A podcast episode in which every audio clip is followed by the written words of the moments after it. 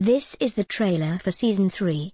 This time, it is technically part of Season 3, published before any of the proper episodes in the season. It is meant to build up excitement and anticipation for Series 3 of the podcast. How is it doing so far? It does not have a distinct episode number like the regular episodes.